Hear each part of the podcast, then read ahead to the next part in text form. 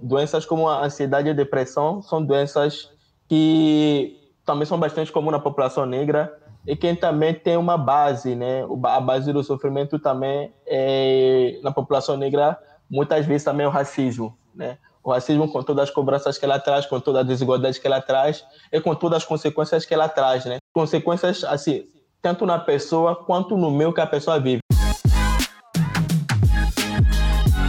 Você quer ter mais saúde? Gente, não tem segredo. É trabalho, disciplina e perseverança todo santo dia. Esse é o Projeto 0800. Hoje a gente vai falar sobre como lidar com a ansiedade na pandemia com o Dr. Fleury Johnson.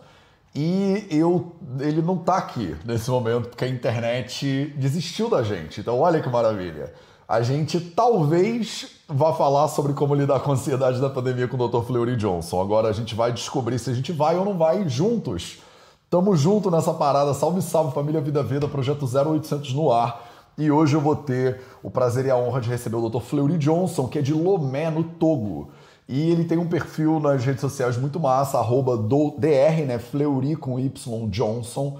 E ele é togolês, mas ele é médico pela UFRJ. Então ele mora no Rio de Janeiro. Gente, UFRJ.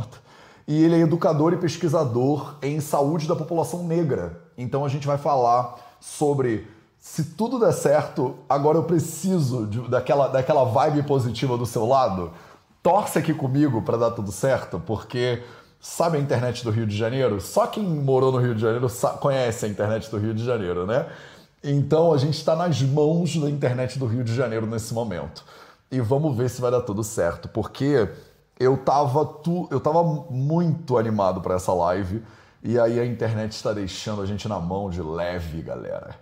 E essa é a verdade. Então, cruzem os dedos aí, né? Antigamente a gente fazia isso, né? Cruzem os dedos, mandem energia positiva e rezem para a internet do Rio de Janeiro, porque é isso que está acontecendo agora. Está na mão da internet do Rio de Janeiro. É, a ideia. Bom dia, já vai começar. Estou ansiosa. Muito bom, gente. Vocês são muito maravilhosos. As pessoas mandando mensagens de ansiedade. Ficar nas mãos da internet do Rio de Janeiro não é bom. Não é bom. Não é bom já passei por isso. Dude, se quiser, manda no Instagram o nome da live, porque aí eu já fixo, já que a gente está aqui né, nesse momento de espera sem ansiedade, né? Choveu, a internet encolheu, essa é a realidade, né? Então, você quer melhor jeito de começar uma live sobre ansiedade do que as coisas não funcionarem? É a melhor coisa do mundo, né?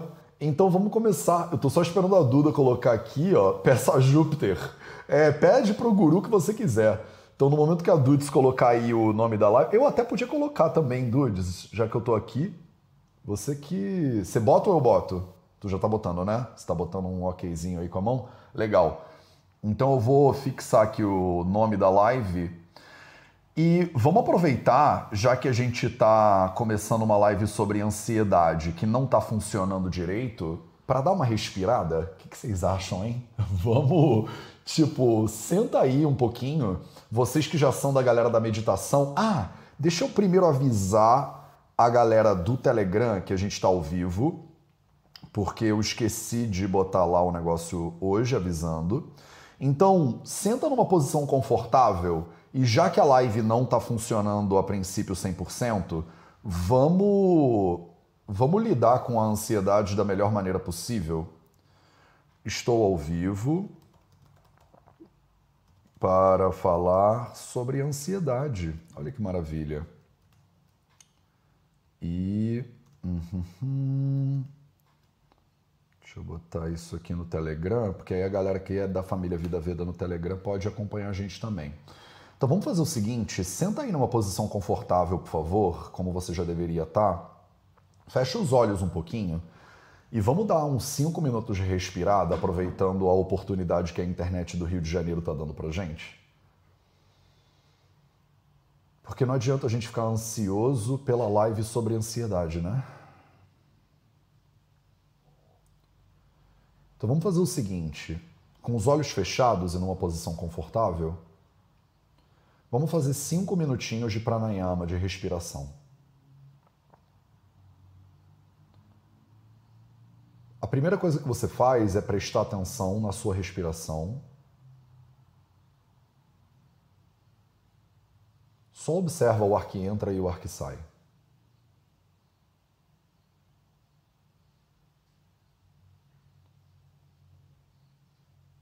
O ar está entrando e você observa.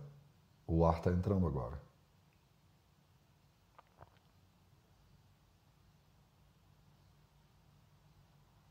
Quando o ar está saindo, você observa. O ar está saindo agora.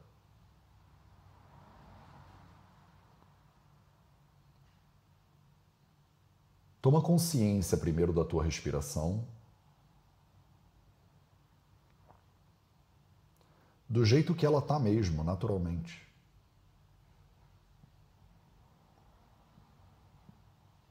Eu não estou pedindo para você respirar fundo. Eu não estou pedindo para você mudar a qualidade da respiração.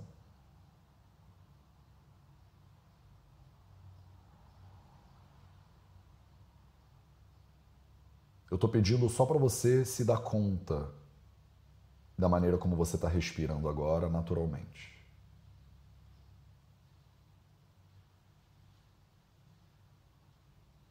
Só observa.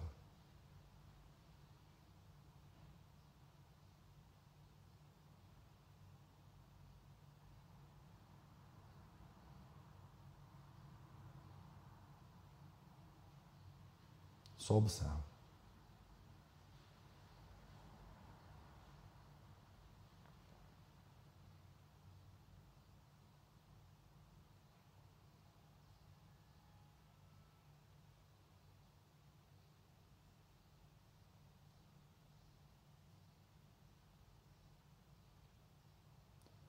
e com a atenção mais focada na respiração, faz uma inspiração mais profunda agora. Puxa bem o ar, enche bem o peito. Pode deixar até o ombro subir um pouquinho. Puxa mais um pouquinho, mais um pouquinho. E solta.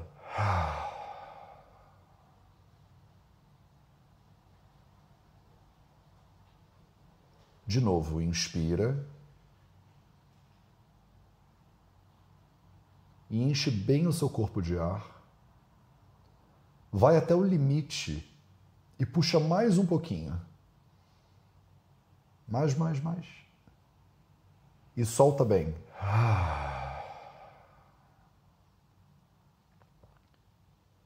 E pela última vez, inspira. Inspira profundamente com tudo que você tem.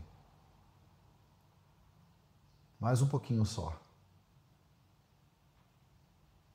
E solta bem.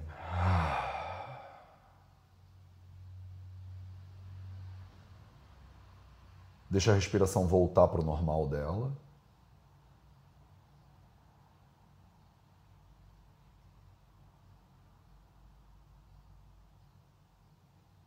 Pode abrindo seus olhos aos poucos.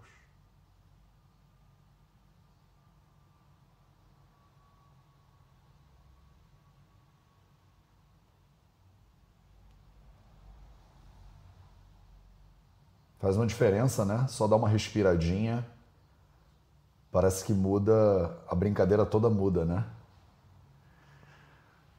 Ai, e com essa brincadeira mudada, deixa eu chamar o Fleury então para entrar na live aqui. Maravilha! Você me ouve bem, Fleury? Tô te ouvindo bem. Então, maravilha. Eu acho que estamos funcionando. Fleury, seja muito bem-vindo ao Projeto 0800 a gente lutando aí contra a internet no Rio de Janeiro. E a gente tem, cara, tanto assunto para falar. Eu tava muito feliz de você vir aqui. Você é originalmente lá do Togo e você foi fazer medicina na UFRJ, né, no Rio de Janeiro. Cara, que situação, né? Primeiro de tudo, essa, eu li que você fez medicina na UFRJ e na hora me deu um aperto no coração por toda essa situação que tá rolando na UFRJ. E Sim. você trabalha também com educação e atendimento, principalmente à população negra. E isso é um tema isso. que é absolutamente fundamental para a gente falar. Então, eu queria primeiro ouvir um pouquinho é, por que, que você decidiu estudar no Brasil Por que, que você decidiu estudar na UFRJ? Como foi essa tua experiência para início de conversa? E por que, que você se decidiu, decidiu se dedicar é, ao atendimento né, é, mais focado e educação mais focada da população negra? Fala um pouquinho sobre isso para gente. Uhum. Então, eu sempre sonhei estudar fora, né? E desde, meu, desde muito novo eu sempre sonhei estudar fora. Aí, quando eu estava terminando o ensino médio, eu falei, ah, vou tentar estudar em alguns países, né? O meu sonho mesmo era estudar no Senegal, porque meu avô estudou no Senegal, eu falei, então eu vou estudar no Senegal. Aí eu tinha tentado da primeira vez, eu não tinha passado.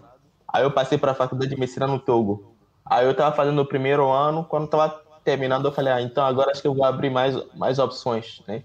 Aí eu, aí eu tentei para a França, tentei para o Brasil, tentei de novo para o Senegal, e tentei para Guiné e para Mali, né? Aí o resultado do Brasil estava demorando para sair, eu falei, acho que não vai dar certo não. Aí aí eu, eu falei, ah, a primeir, o primeiro lugar que eu passar eu vou, né? Eu falei, ah, vou realizar meu sonho, o primeiro lugar que eu passar eu vou. Aí, aí saiu pro, aí eu passei pro, pro para Guiné. Aí eu fui para Guiné e algumas semanas depois eu recebi o resultado de outros países, né? Recebi que eu passei para França, né? Para a França eu não tinha conseguido visto porque falaram assim a faculdade já existe no seu país. O que as pessoas faziam é que, eles faziam o seguinte: escolhiam cursos que não tinham no Togo, aí conseguiu ter o visto. Na época do Sarkozy era difícil, né? Passar. Aí conseguiu ter o visto e eles viajavam para estudar lá. Aí depois lá eles mudavam o curso. Eu não sabia aí, eu não tinha feito assim, né? Aí eu recebi a notícia também que eu passei para o Senegal, né, para o Mali. Aí eu fui conversar com um professor lá na Faculdade de Medicina de Guiné. Aí ele falou: Olha, eu acho que é melhor você vir aqui para o Brasil, porque é uma, é, um, é uma realidade mais próxima do, do Togo, dos países africanos, pelo fato de ter bastante população negra. De nós ser um país como a França, como os Estados Unidos, por exemplo. E, então é uma medicina que você seria mais, mais próxima da medicina que você exerceria no Togo quando você quiser voltar para poder contribuir lá. Aí eu pensei, eu falei, é, realmente, ele tá, ele tá certo. Aí eu peguei minhas coisas, aí eu voltei pro Togo, fiz minha mala vim pro Brasil, né? Uau. Aí... é muito é. louco, eu não sei se as pessoas se localizam nisso, porque é, a língua é, que vocês falam lá é francês, eue e cabi, cabier, né? Como é que fala? Cabier, cabier? Cabier, é. Cabier. Francês, EV é, tem EV, tem Mina e tem Cabia também. Cabia se fala mais no norte. Na verdade, tem mais línguas, né? São as línguas mais faladas, assim. EV, Mina, foi... Cabia. Você cresceu com que língua sendo falada na sua casa? Em casa a gente falava francês, Mina e EV. Então, só para as pessoas entenderem o tamanho da brincadeira que é você estudar no Brasil, né? No Rio de Janeiro, porque você não estava dentro da sua área de conforto, né? Talvez estudar na França não. ou algum país como Senegal, por exemplo, que o francês Senegal, é uma língua mais falada, seria mais Sim. natural. Então, quando você foi para o Brasil, qual era o teu nível de domínio de português, por exemplo? Você era fluente em português ou você foi na raça e na coragem mesmo? Então, eu nunca tinha ouvido alguém falar português, na verdade. Nunca tinha ouvido. E aí foi fazer medicina na UFRJ, assim, né? De bobeira. É. Eu nunca tinha ouvido ninguém falar português. Aí, mas quando eu ia vir pra cá, eu pensei assim, cara, se meu, meu tio, ele é médico também, ele é cardiologista também, ele, ele estudou no, na Rússia. Aí eu falei, se ele conseguiu estudar em russo, Sim. eu consigo aprender português, que é mais próximo do francês, né? É verdade, é verdade. Se você comparar com o cara que fala russo, né, tá fácil, é. tá, tá tudo em casa. Tá e fácil. aí você se mandou é. pro, pro Rio, logo pro Rio de Janeiro. E como é que foi a tua experiência Sim. na Federal, cara? Como é que, que agora, né, a gente vê que tá passando por tantos problemas? Como foi para você como estrangeiro? Você foi bem recebido? Uhum. O carioca uhum. é um uhum. povo que eu tô aqui como carioca já, tipo, cara, tomara que a gente uhum. tenha recebido você direitinho. Então, é, em todo lugar aí sempre tem impressões boas e ruins, né? Sim. Eu fiz muitas amizades boas, né? Que hoje eu levo pra vida, quem sempre se encontra, e quem troca carinho, quem troca muita amizade. Mas também teve experiências ruins, né? Uma coisa que me surpreendeu muito durante a faculdade é que e, a gente tinha uma visão lá no Togo, né? Que o Brasil é um país onde tem muita uma população negra assim, depois da Nigéria, né, uma das maiores populações negras do mundo. Sim. Só que quando a gente chega aqui, a gente vê que os negros não estão em todos os patamares. Então, foi uma coisa que quando eu fiz a faculdade de letras, português para estrangeiro, aprendendo português, eu percebi, né, quando eu falava, não, depois que eu vou estudar medicina, as pessoas meio que estranhavam, nós acho que ele está mentindo, Sim. né? Aí, quando eu comecei a faculdade de medicina, algum tempo depois, eu fui lá ver alguns amigos na faculdade de letras. Aí eu, as pessoas, ué, então você está fazendo medicina mesmo, né? Aí eu lembro, aí me, me lembrou uma coisa que quando eu cheguei no, no Brasil, um amigo meu que eu fiz, né? Ele é do Congo, ele tinha falado assim, cara, quando você falar que você está fazendo medicina, as pessoas não vão acreditar nunca. E realmente foi o que aconteceu, né? E as pessoas não acreditavam pelo fato de eu ser negro. E dentro da faculdade eu lembro que éramos cinco pessoas negras, né? Três africanos e dois brasileiros, né? Então a gente vê, tinham 1.200 alunos. Sim. É, e quando o professor te via, nem precisava abrir a boca, ele já imaginava que provavelmente não devia ser, ele não devia ser brasileiro. Ele já, os alunos negros, a maioria eles já pensava não, não é brasileiro. Hoje em dia já muda quando começa a política de cotas, a gente começou a ver mais pessoas negras dentro da faculdade, mas ainda tem muito pouco. Né? Então é uma coisa que eu senti bastante, falei, nossa, cadê os, as pessoas negras aqui dentro da universidade? A gente só via nos corredores, e as tias trabalhadoras e, do, com serviço de limpeza aqui, que eram pessoas negras. Agora, dentro da faculdade, dentro da sala de aula, era muito difícil, muito difícil a gente conseguir ver, né? Então, tudo isso traz uma série de questões, né? Mas cadê as pessoas negras? E quem... Mas a gente entrava no anatômico, por exemplo, a maioria dos corpos era todo corpo negro, né? Que eram ditos como indigentes e serviam como objeto de estudo. Então, então isso acabou né, trazendo uma série de questões. E agora, quem cuida do, dos corpos negros vivos? E como se cuida? Né? São coisas que eu fui observando durante a faculdade, o tratamento, esse tratamento diferenciado entre as pessoas negras e as pessoas brancas quando entrava dentro dos ambulatórios no Hospital Universitário da UFJ, né? E foram coisas que foram assim me levando, gerando discussões, né? A gente criou um coletivo de estudantes de medicina negros da faculdade que é um coletivo nacional, na verdade, que chama Coletivo Negres, que tem médicos e estudantes de medicina negros. Então a gente ficava discutindo isso. Aí eu pensei assim, quando, quando eu estava na faculdade, eu, quando eu entrei na faculdade, eu queria ser cardiologista também, porque não é meu tio. Aí durante a faculdade eu fui gostando de gastro, eu fui me desinteressando por cardiologia.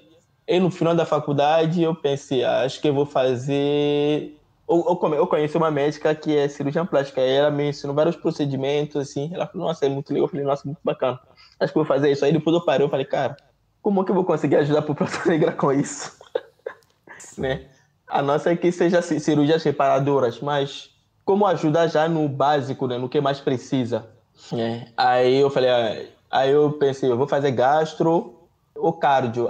Aí depois eu fiquei analisando, analisando, eu falei, gastro não tem uma prevalência é, muito grande em população negra, mas na população assim branca, italiana, que a gente vê doenças inflamatórias intestinais, né, retocolite, doença de Crohn, e doença celíaca, essas coisas assim.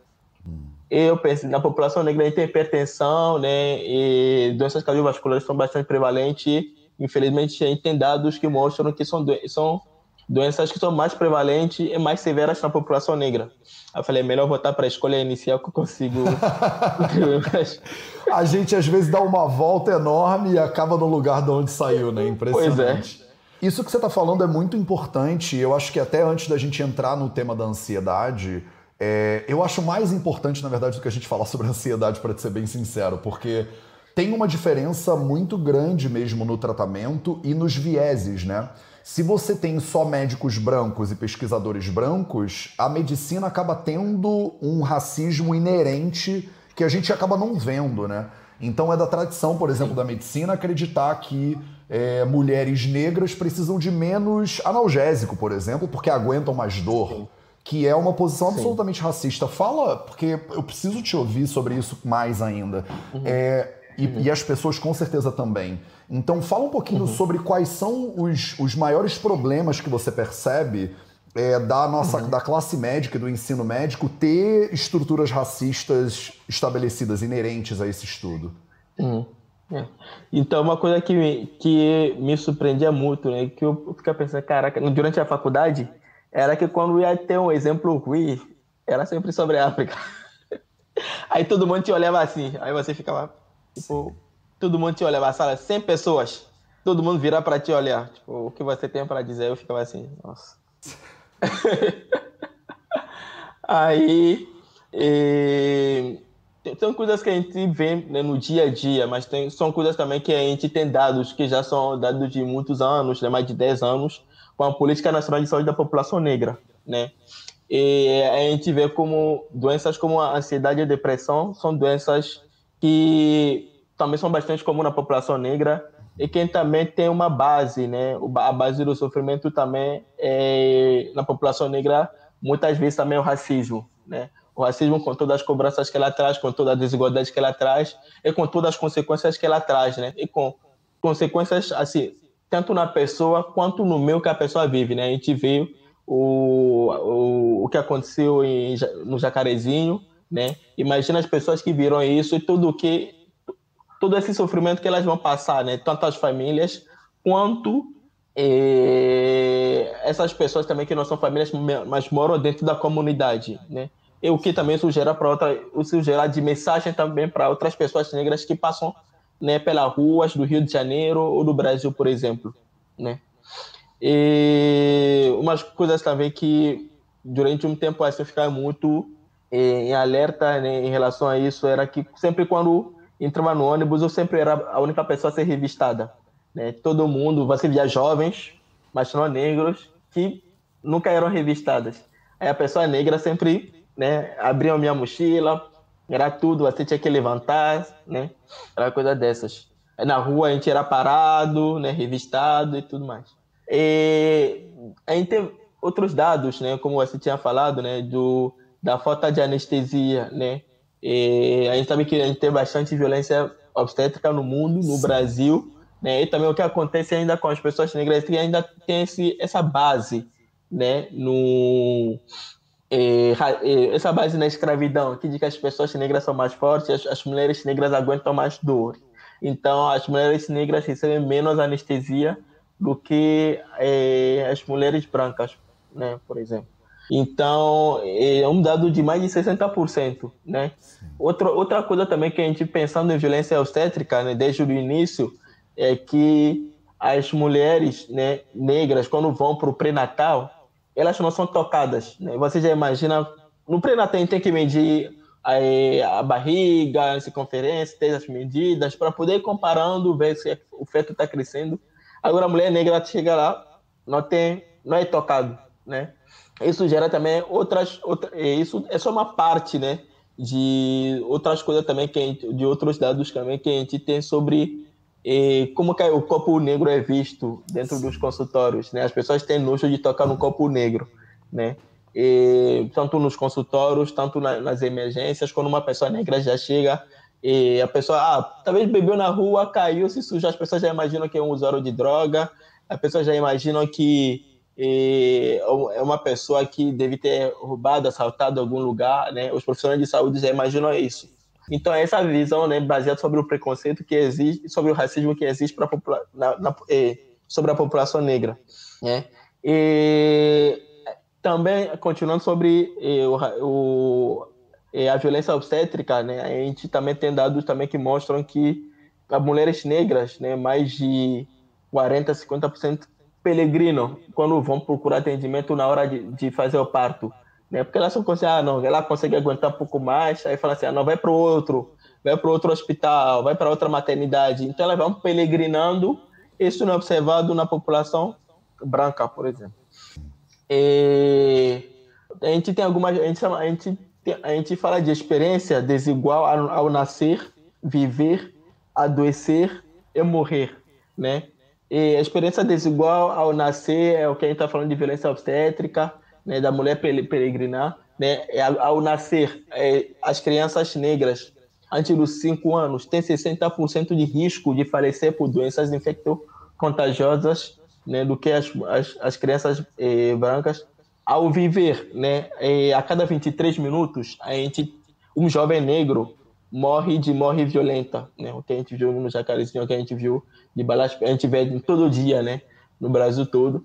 E ao adoecer também, a gente consegue ver que tem uma que o racismo é, é um determinante de saúde. Não, então, o racismo adoece.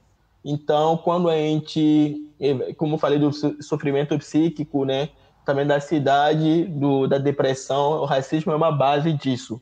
E, por exemplo, quando a gente vai pensar também em hipertensão e diabetes, também que é bastante comum na população negra, né, que tem todo um histórico tanto vindo das, das, do período da escravatura, as pessoas negras que conseguiram resistir para chegar aqui no Brasil são pessoas que acabavam retendo bastante sódio, né?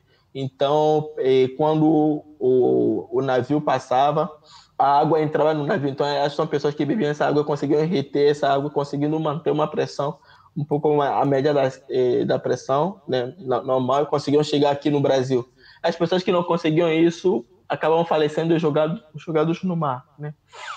E, e, então isso acabou gerando como consequência também o racismo aqui no o racismo a, a, a hipertensão um pouco mais resistente um pouco mais de difícil controle aqui no Brasil é. além disso se soma se soma outros fatores sociais né socioeconômicos como eh, dificuldade de acesso à saúde né? Nas periferias onde mora, mora mais população negra a gente tem eh, menos acesso à saúde educação à cultura né?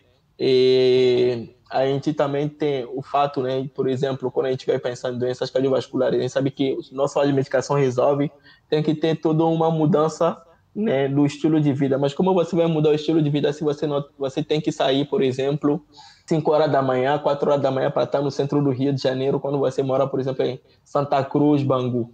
Né? Quanto, quantas horas de sono você tem? E quando você voltar para casa, será que você consegue ainda caminhar, correr, fazer uma academia? O que, que a pessoa, essa pessoa come durante esse transporte público, pegando três horas de ônibus? Né? Então, são coisas que acabam adoecendo, piorando, por exemplo, doenças cardiovasculares como hipertensão, diabetes, gerando outras consequências como eh, infarto, AVE, né?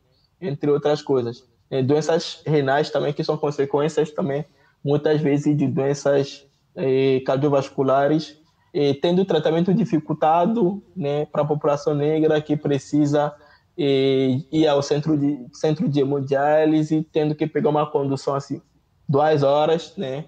E chegando lá, a gente sabe que depois da diálise tem muita gente que fica cansada, depois tem que pegar transporte, então tem gente que acaba desistindo por conta disso, né? E a experiência desigual a viver também, a gente vai falar também da, dessa aglomeração, né? De de pessoas ver dentro de espaços pequenos, de espaços restritos, como eh, nas favelas, por exemplo, nas periferias. Então, eh, isso faz com que doenças como a tuberculose era mais prevalente na população negra por, pelo fato dessa de ter de um de, de, um, dois, três mais gente morando em espaços pequenos, acabando se acabando passando doença para o outro. Hoje em dia a gente tem também a Covid-19 que se transmite pelo mesmo meio, né? Então, isso também a gente, a gente, o, a gente tem dados, né? Que a pandemia, infelizmente, só veio mesmo agravar, né? Ou agudizar o que já existia na população negra, né? A gente, quem morre mais de Covid-19 é homem negro? Homem negro que já morria de, da violência, hoje em dia também morre dessa consequência, né? Dessa violência do Estado é, pela falta de, de, de oferecer a saúde a todos, né? Então é o homem negro que acaba falecendo mais, muito mais. E quando a gente pega também, por exemplo, a gente sabe que a população negra é a, população, é a maior população no Brasil, mas acima de 40 anos isso já muda. Aonde passaram essas pessoas que ficaram até o, os 39 anos? Essas pessoas negras estão aonde? São pessoas que acabaram falecendo antes. De saúde, de falta de acesso à saúde, falta de acesso à educação, de violência, muitas vezes. É acima dos 60 anos, a gente tem, a gente vê que a cada uma pessoa negra existe duas pessoas brancas. Então, cadê essas pessoas negras que estavam, que são maiores da população, né? Então isso também gerou eh, uma desigualdade na vacinação, né? E reforçando ainda as mortes que acontecem na população negra durante essa pandemia, né? E Aí, quando a gente vai pensar, por exemplo, também, né, em, em alguns dados que eh, temos sobre, por exemplo, eh, eh, câncer, por exemplo, também os cânceres são mais, o câncer de próstata, por exemplo, é mais prevalente na população negra, Mas quando a gente é, pensa em outros tipos de cânceres, por exemplo, o tratamento é, uma, é dificuldade na população negra, né? Porque não tem acesso a centro de saúde, não tem acesso aos melhores tratamentos que estão existindo hoje em dia e acabam falecendo mais, né? E agora a experiência também desigual ao, ao falecer, né? Esse final da vida, como que quando a gente vai pegar, por exemplo, uma população a população negra é branca aos 80 anos. Como que uma a pessoa negra chega aos 80 anos e como que a pessoa branca chega aos 80 anos? É uma diferença também muito grande, né? Então, mais ou menos isso. Cara, obrigado. Eu vou mudar o nome dessa live, né? Porque a gente não vai falar praticamente sobre ansiedade. E se você não se importar, porque a gente, por causa do problema da internet, a gente não conseguiu falar antes, né? Mas eu acho que a gente pode marcar uma outra live para falar só sobre ansiedade, mas essa questão do racismo estrutural na medicina é muito fundamental, Fleury. É, é, é, desesperador e assim. Quais são. O que, que você acha que você, né, e, o, e esse grupo de discussão ao longo desse tempo todo, discussão com medicina, de médicos e estudantes de medicina, como é que vocês acham que a gente pode mudar essa realidade? Quer dizer, que tipo de resistência é necessária e que tipo de mudanças são necessárias? Quer dizer, Imagina que você fosse ministro da Saúde do Brasil. O que, que você faria? Ministro Fleury, vai. O que, que você faria? O que, que você acha que dá para fazer? Porque o, o tamanho do, do cenário que você está pintando parece tão grande essa montanha, né? Que para a gente escalar ela e transpor ela é, vai demandar um esforço, sem dúvida nenhuma, de todo mundo durante um período bom de tempo. E é. você falou de, dessa questão do racismo estrutural é, na medicina e como o estilo de vida da pessoa, né? E é, como a falta de oportunidade, você falou até que loucura, né? Como a gente às vezes não para para refletir como o transporte, né? A distância da pessoa para o trabalho dela impacta a saúde dela, cardiovascular, inclusive, né? Sim. Como é multifatorial a questão cardiovascular, não é uma questão genética puramente, como tem questões sociais e culturais. E e você falando, eu estudei numa faculdade estadual, né, a estadual do Rio de Janeiro, e o cenário é muito parecido, né? A maioria Sim. dos estudantes numa faculdade pública são estudantes brancos e quando você só convive com pessoas do, da tua classe social ou do, da, da tua cultura, é muito difícil você abrir os olhos para outras coisas. Então, é, e quando a gente fala de cultura negra, eu queria te ouvir falar um pouquinho dessa coisa do ministro Fleury, o que, que você faria mas também sobre a importância da, da cultura, né? do, do fortalecimento da cultura negra como ferramenta de resistência, porque a gente vê, por exemplo, um exemplo muito bobo, mas que talvez quero te ouvir né, sobre a importância disso.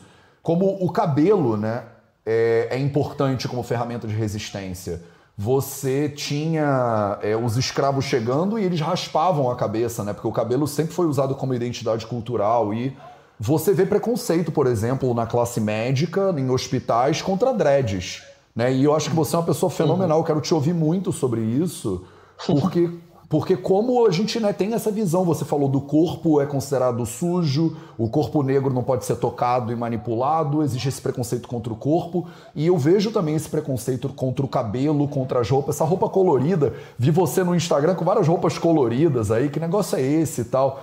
Fala um pouquinho então, ministro Fleury, o que, que, você, o que, que você acha que a gente pode fazer para começar a dar passos numa direção um pouco melhor? E fala da importância da cultura e, e, da valorização da cultura negra como ferramenta de resistência ou de transformação social. Não sei se eu estou te pedindo demais, mas é porque eu estou aqui anotando o que você está falando. é, então, a gente teve 200, 300 anos de, escra de escravatura, né, de escravidão. Então, as consequências ainda se implicam se, a, a, a, gente tem ainda as consequências até hoje, né? Que acho que a gente precisa de muito tempo, de muito trabalho, né? Para poder resolver, né? Precisa primeiro, né, da conscientização né, da população negra da população branca, desculpa, e do fato da população branca ser realmente antirracista, né? Não só colocar muita muita gente colocar só no Instagram, mas no dia a dia, os atos são, são completamente assim eh, diferentes, né? Então a gente, a gente tem que primeiro passar a partir disso, a partir disso, né? Da população branca reconhecer os seus privilégios e assim conseguir partir para a ação, né? E, então, se né, eu como ministro, né, vamos pensar que eu faria o seguinte, né? A gente tem que pensar em políticas públicas, políticas públicas para poder gerar melhorias. Mas primeiro a gente tem que partir da base, dentro da faculdade de medicina. O curso de saúde da população negra tem que ser um curso obrigatório para todos os alunos, né? É um curso que tem que ser obrigatório para todos os alunos e todos os alunos têm que ter essa vivência de atendimento exclusivo para a população negra, né? Porque eh, para que eles possam realmente ver como que como que tem que ser feito quando eles se tornarem médicos. É assim a gente vai fazendo essa micropolítica, né? Mudando esses alunos, mudando esses alunos para que no futuro a gente possa gerar um, um, atendimento de qualidade, né? um atendimento que realmente, eh, quando a gente fala, por exemplo, a gente tem um tema que a gente fala, a sua consulta tem cor, a sua consulta tem que ter cor. Quando uma pessoa negra chega no seu consultório, você tem que pensar em todo o histórico, né? ver essa pessoa negra como trazendo toda essa cultura, to, eh, to, toda essa, essa eh, todas essas consequências também que o racismo gerou. É assim, você tem que pensar também como você poderia contribuir para a saúde dessa pessoa, né? Gerando esse, essa, essa, essa, gerando uma discussão de autocuidado baseado numa troca, né? Por exemplo, você propõe e vocês vão discutindo no que, no que vocês podem é, vocês, vocês podem chegar como conclusão, né? Quando a gente vai é, pensar, por exemplo, em políticas públicas, né? a gente tem que a gente já tem no Rio de Janeiro um modelo eh, bom, né? Assim, um modelo que eh, que muitos outros estados podem se inspirar de clínicas de famílias, né? E tem que pensar em atendimento eh, um pouco mais próximo da população, como as clínicas de família já propõem, mas a gente dentro dessa clínica de família a gente tem que chegar nos profissionais com com, com, com esse tema de, de, de, saúde da população negra. Né? Ter palestras, ter cursos de saúde da população negra, o NASUS eh, propõe, né? tem esse curso que ele abre todo ano, acho que uma ou duas vezes no ano, para que as pessoas possam eh, realmente fazer, esse, fazer essa mudança, né? Eh, sobre, sobre a saúde da população negra. É, uma, é, um, é, é um curso que já existe há bastante tempo, essa política nacional de saúde da população negra também existe há bastante tempo, mas como não é uma exigência nos municípios, a gente acaba não tendo, eh, a gente acaba não tendo, como dizer, essa eh, realmente a aplicação da política, né?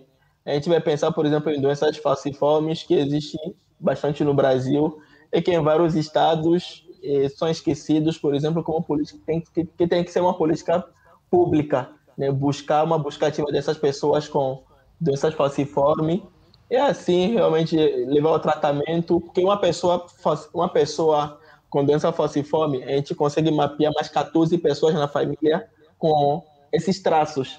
Então, tem que buscar essas pessoas fazer um aconselhamento genético e, e tratar quem precisa também né? Então, eu acho que o que eu, o que eu, eu faria é, vamos pensar assim, tem que, tem que existir realmente essa política definida em cada município, cada estado. Tem que ser uma política obrigatória que todo, todo estado tem que cumprir.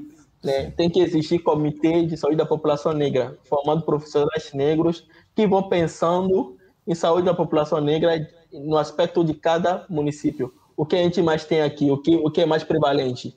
Quais, quais são nossas prioridades pensando na população negra. Né? E, assim também tem que ter umas, outras parcerias com outros, outras secretarias, outra, outros ministérios, por exemplo, de, de cultura, de educação, conseguindo levar uma saúde, uma, uma, uma educação, uma cultura para a periferia, né? A gente sabe que é muito bonito a gente falar, vamos levar educação, cultura para a periferia, mas a gente tem que pensar também o que, que essas pessoas como que as pessoas, as pessoas estão vivendo, as, as pessoas negras, o que elas estão comendo? Será que elas estão vivendo ou sobrevivendo? Né? Então, a gente tem que gerar emprego também, né, bastante na população negra. A gente tem que ter políticas públicas que conseguem empregar a população negra, que conseguem dar acesso à educação à população negra, né? E sistema de cota em todos os tanto nos, nos empregos privados quanto nos empregos públicos, para que a população negra poda, possa mudar né, é, a sua realidade, né? Porque a gente sabe que essa é, tanta gente, as pessoas negras que entraram agora no, no é, nas universidades com o sistema de cota, daqui a 10, 15 anos, é uma outra realidade que a gente vai ter de pessoas negras que conseguiram alcançar né, e, e, novos, né, que conseguiram a, a, alcançar é, novas, novos níveis, níveis, sociais. É assim, é, isso se reflete né, nas suas gerações que vão seguir. É, quando também, né, uma coisa também que a gente não pode, a gente pensa também na atenção primária, a gente tem que pensar também na atenção secundária, né? É, quando essas as pessoas negras chegam agora com doenças renais crônicas, quando as pessoas negras chegam com hipertensão, hipertensão resistente, como que é, como que elas são tratadas? Quais são os remédios mais adequados para tratamento, por exemplo, de hipertensão na população negra? É uma coisa que tem profissionais de saúde que sabem, tem profissionais de saúde também que não sabem, que acaba se baseando nesse mito de democracia racial e prescrevendo o mesmo remédio para todo, todo mundo. É, aí o remédio não funciona, tem que associar mais outro remédio, a pessoa vê dois remédios não quer tomar, três remédios não quer tomar, mas se o tratamento começar da forma mais adequada, com todos os, os aconselhamentos né, que, são, que são importantes desde o início, nessa mudança do estilo de vida, tentar contribuir. Ah, eu sei que às vezes é difícil, você chegar a três horas, você só quer deitar, mas será que você consegue descer um ponto antes e um ponto depois? E, e votar a pé, por exemplo, ou para você chegar no seu trabalho de manhã que você está com mais disposição, será que você consegue descer um ponto antes e só caminhar um pouco? Né? São coisas que a gente poderia sugerir e pensar também. E as pessoas negras, por exemplo, ou as pessoas, todo, todo mundo que vai fazendo, vai para um centro de mundial, será que essa pessoa tem essa, esse cartão de passagem para poder ir né, fazer esse tratamento? Então são coisas também que a gente tem que pensar no cartão de passagem de graça, gratuito, né? Para que a pessoa possa fazer tratamento. São coisas também que a gente tem que pensar é, para que a gente possa realmente né, ter uma ação, ação é, uma ação efetiva. Né? Agora, quando quando a gente pensa também, por exemplo, em atenção terciária, né? como que essa, como que as pessoas negras que chegam nos hospitais, como que elas são tratadas. Então, é uma mudança mesmo que a gente tem que fazer, né? Acho que começando desde a faculdade, baseando nesse curso, nessa, nesse, nessa, eh, nesse curso obrigatório de saúde da população negra, e também uma mudança aos poucos dos profissionais de saúde, também uma mudança de, desse, desse pensamento né, racista, de tratamento da população negra. Né?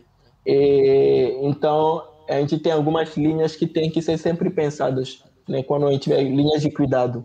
Né, doenças cardiovasculares, a gente tem que ter políticas públicas para eh, implementadas eh, com essa visão né, eh, de saúde da população negra para que a gente possa realmente gerar resultados. A gente tem que ter linhas de cuidado pensando, por exemplo, na anemia falciforme, essa busca ativa das pessoas com anemia falciforme e dos familiares.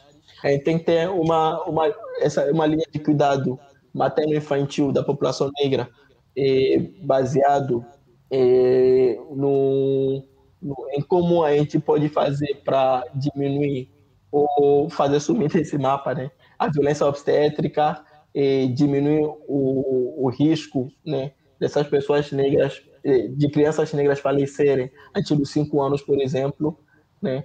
A gente tem que ter uma busca ativa, por exemplo, das pessoas com tuberculose, dos familiares, para que a gente possa realmente gerar um tratamento efetivo, né?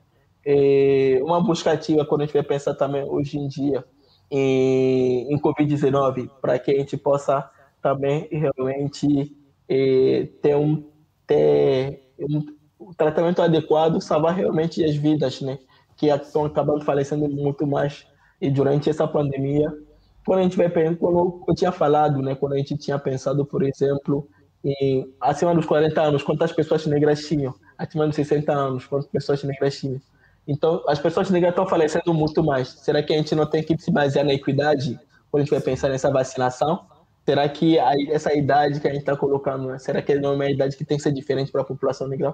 É. São coisas que a gente tem que pensar, por exemplo, é dessas ações afirmativas, né? para que realmente vacinar quem está realmente e, falecendo. Então, e, quando a gente vai, a gente tem que ter essa visão que em cada, em cada, em tudo que a gente está fazendo, a gente está diante de uma população desigual. Para uma população desigual, a gente tem que oferecer, né, e, mais a quem tem menos. Então é isso. E agora a outra pergunta era sobre sobre e... resistência cultural e fala um pouco sobre cultura negra e a importância disso, né? Porque esse racismo que também eu acho que impacta a nossa percepção cultural, como por exemplo, eu dei o exemplo do cabelo, mas é um exemplo só que eu vejo muito. Eu, não, eu quero saber a sua experiência, na verdade, o que, que você acha de tudo isso. Então, é, quando a gente, como eu tinha falado também, né, sobre a sua consulta tem cor. Então, o que, que você traz de referência no seu consultório, nos seus atendimentos para as pessoas negras? Né, para que elas se sintam acolhidas. Porque muitas vezes muita gente, muitas pessoas negras acabam não voltando para os atendimentos porque elas não foram bem acolhidas. São consultas que geralmente duram menos de cinco minutos. Consultas expressas que o médico não olha para a cara do, da pessoa, não toca a pessoa. Então, o que, que você traz, assim, o que, que em que você pode se basear para poder gerar um para poder ter um atendimento adequado? Então, e, nós para as pessoas negras a gente sempre traz referências, né? Que as pessoas brancas também poderiam trazer referências negras, por exemplo, nas crianças negras, nas pessoas negras e adultas também que chegam no consultório. Então essa troca, né, ah, vamos falar sobre isso e tal, é uma coisa que acaba fazendo que a pessoa se identifique e sempre quer votar no, no atendimento. Então quando uma criança negra, por exemplo, chega num, num consultório, a gente tem que ter bonecas negras, né, para poder para dar para essas crianças eh, negras brincarem né? Dentro dos consultórios, a gente pode trazer referências negras também, por exemplo, para que a comunidade também se identifique. Quando a gente vai pensar, por exemplo, em uma clínica de família, a gente pode trazer referências negras daquele, eh, da, daquele território, para que eles se identifiquem também referências negras também fora do território, que são famosas, por exemplo, no Brasil, para que a comunidade também se identifique. Né? Quando eh, sobre a questão do, do, do cabelo, né, a gente pensa, por exemplo, em como, como que, como que o cabelo negro é visto dentro dos espaços? É sempre visto como um cabelo sujo, então é um ato de resistência, né? E quando eu estava me formando, eu decidi deixar meu cabelo crescer, depois decidi dreidar, né? É uma coisa que gera muita, vamos dizer, nossa, como assim ele está com o cabelo dreidado, né? Sim. E, é, então as pessoas falam, nossa, como assim? É, é, uma, é um ato de resistência, é, uma, é um, é, isso inspira também outras pessoas negras né, a verem, nossa, é possível eu estar aqui, é possível é, ver uma pessoa negra que está com dread dentro desses espaços que muitas vezes são restritos à população negra por conta do, do, do racismo, da, da, escravatura. É possível é, pensar, sonhar em ser médico, em ser engenheiro, em ser advogado, né? Porque quando a gente vai pensar, por exemplo, e, às vezes a pessoa fala, não, essa pessoa ele não quer fazer nada, ele só quer um emprego, não quer fazer faculdade, ou, ou quer só trabalhar no tráfico. Mas quais são as referências que a pessoa tem ali? Quando você vive dentro de um espaço, o que você tem como referência, se você não tiver outro, em outro momento, alguma outra experiência, você nunca vai saber que tem outra coisa fora disso. Ou que você pode alcançar isso. Quando você liga a televisão, por exemplo, você souber pessoas brancas, como que eu vou imaginar que eu também posso ser ser, é, ser médico. Né? No meu país, por exemplo, é diferente, que toda a população é, é, negra, então a gente já consegue ver que a gente pode ser médico, você pode ser, então a gente já cresce vendo isso, a gente já cresce se identificando. Mas quando você vive dentro de um espaço que você nunca se vê na televisão, você nunca vê, por exemplo, na comunidade alguma pessoa negra, é difícil. Eu lembro que quando eu estava no terceiro ano de facu... terceiro período de faculdade, a gente estava fazendo um estágio na, na clínica de família, a gente tinha que passar na na Penha, numa comunidade na Penha. Aí as pessoas ficaram nas janelas, tipo, aplaudindo, falando, nossa, é o médico que trouxeram pra gente, o médico negro que trouxeram pra gente. Pra você ver, né? Como que isso gera, né, uma identificação, isso gera uma, uma felicidade da população, né? E, então, tem que sempre lembrar, né, dentro de uma consulta, por exemplo, a autodeclaração né, da pessoa é muito importante para que a gente possa gerar políticas públicas. Por exemplo, se a gente não tivesse esse dado de quanto a população negra se adoecia, quanto a população negra eh, falecia, por exemplo, por exemplo, por Covid, a gente não pode pensar em políticas públicas para que a gente possa gerar melhorias e mudanças. Então, no consultório médico sempre tem que registrar isso, a cor do paciente, mas tem que ser a cor autodeclarada, porque mesmo quando a pessoa negra, uma pessoa negra, por exemplo, bem retinta que, que nem eu, falar que, por exemplo, ah, eu sou moreno, eu sou branco, a gente tem que registrar assim. Por quê? Porque com isso a gente consegue também gerar informações como que o racismo é tão cruel para que essa pessoa não queira se identificar como pessoa negra, né? E então são são coisas que as, os médicos profissionais de saúde brancos têm que procurar ter profissionais de saúde negros para que eles possam trazer essas experiências do dia a dia, como que é o manejo, por exemplo, de uma hipertensão com a população eh, negra, que já existe mesmo, né, que, é um, que são dados que existem. Isso é feito na população negra eh, dos Estados Unidos, que tem que ser, que acaba se aplicando para a população negra em outros lugares. Né? E também a gente deve também, eh, como eu disse, trazer referência dentro do consultório, abordar o racismo de forma aberta também nos consultórios, né? para que essa população negra possa realmente se abrir, realmente ver que existe um interesse em realmente tratar, cuidar. Né? Caraca, que Obrigado, Flori. Eu vou, se tudo bem para você, eu vou mudar o nome dessa live para racismo estrutural na medicina, porque acho que foi sobre isso que a gente falou. e eu agradeço muito a tua presença. Já estamos há uma hora aqui trocando uma ideia. Eu espero que a gente consiga se falar de novo em breve sobre outros assuntos. Eu acho que é absoluto, não tem como falar de medicina sem falar dessas especificidades, né, do, dessas necessidades individuais, né? E é, às vezes as pessoas não entendem por que, que o Vida Veda, que é um canal de Ayurveda, que é um negócio indiano e tal, vai ter interesse de falar sobre racismo estrutural, por exemplo, mas o Ayurveda, ele é medicina de precisão, na real. Então ele é tentar entender exatamente cada problema que a gente tem na sociedade para tentar resolver, né? Você não consegue resolver um problema se você não tem é, se você não sabe o que, que é, né? Então, o diagnóstico é importante. E esse diagnóstico de racismo estrutural, para a realidade do Brasil, é o primeiro passo para muitas coisas mudarem, como você falou, né? É, se a gente parte de um princípio que não existe racismo no Brasil, como você falou, equidade de tratamento, tem que tratar todo mundo igual, porque senão, se você der o, o boneco negro para criança negra, aí você está sendo racista, doutor Fleury. Né? Uhum, então, é. esse tipo de discurso que é. parece que ignora toda a história né, de como Sim. o Brasil foi construído como país baseado em alicerces racistas e machistas, e se a gente não olhar para isso, como é que a gente muda, né? É um diagnóstico mal feito. Então, obrigado pela lucidez das tuas palavras e por trazer clareza para tudo isso, e luz e conhecimento e caraca, obrigado pela aula. Eu espero que a gente possa se falar de novo muito em breve. Obrigado pelo teu trabalho e, e por ter aprendido português para vir até o você, quais são os próximos passos, Fleury? Você pensa de ficar pelo Brasil ou você pensa de levar esse conhecimento de volta para o Togo? Você pensa em morar no Senegal? Como é que são? O que, que você vai fazer agora? Então, agora eu estou terminando a residência, né? A, a, residência em clínica médica. Legal. Estou estudando agora para prestar para cardiologia, né? Fazer cardiologia há dois anos. Nossa. Eu quero, quando terminar a cardiologia, fazer mestrado em saúde pública e fazer doutorado em cardiologia para estudar hipertensão resistente na população negra. É. Legal. Agora, quais são os próximos passos? É trabalhar com, com a saúde da população negra tanto aqui quanto no, no, no Togo. Né? Queria fazer uma Legal. ponte né, entre o Togo e aqui. Eu queria trabalhar com políticas públicas, né? E ajudando tanto aqui tanto no Togo. Houve um trabalho muito interessante de um professor meu né, na faculdade de medicina no Togo, que ele é radiologista. Aí ele tem um, ele, ele fez um livro recentemente que mostra que o tamanho dos órgãos, órgãos na população negra é diferente do tamanho dos órgãos né, nas crianças negras é diferente do tamanho dos órgãos nas crianças brancas, por exemplo. E muitas vezes isso é, isso é visto como patológico, gerando um tratamento, gerando essa coisa toda.